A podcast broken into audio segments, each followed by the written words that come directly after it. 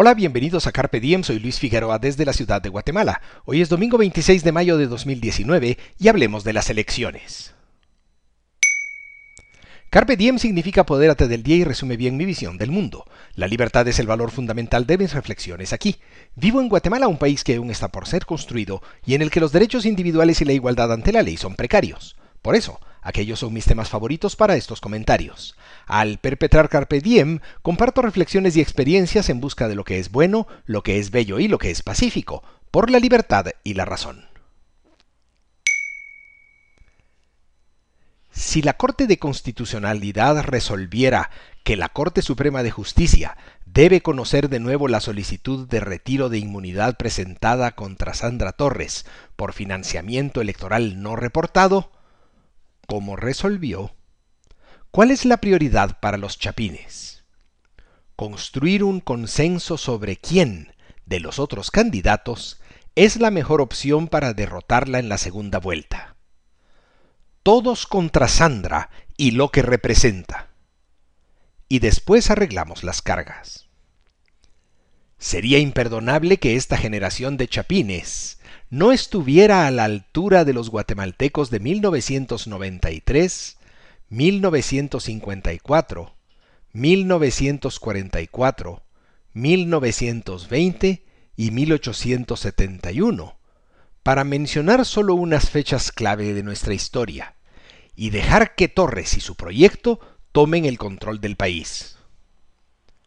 De ahí que serían un error atomizar el voto en la primera vuelta o renunciar, por medio del voto nulo, a la responsabilidad de tomar una decisión en tiempos de crisis.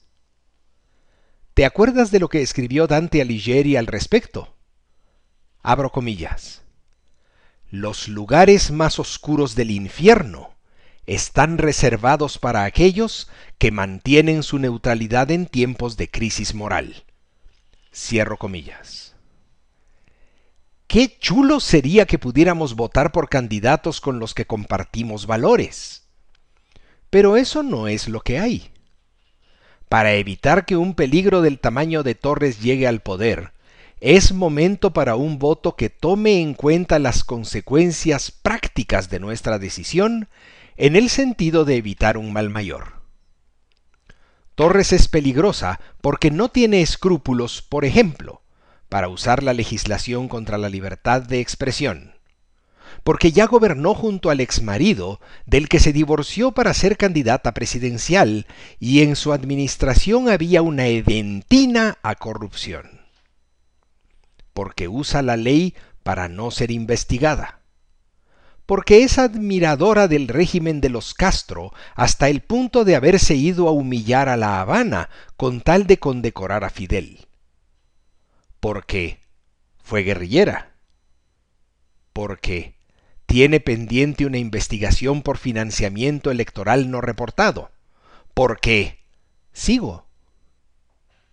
Torres no es apta para el cargo y debe ser detenida por todos los medios legales posibles, incluido el voto si hubiera que llegar a ese extremo. Y ojo con la elección de diputados. ¿Qué piensas? Si te interesan estos temas, comparte este podcast y visita luisfi61.com.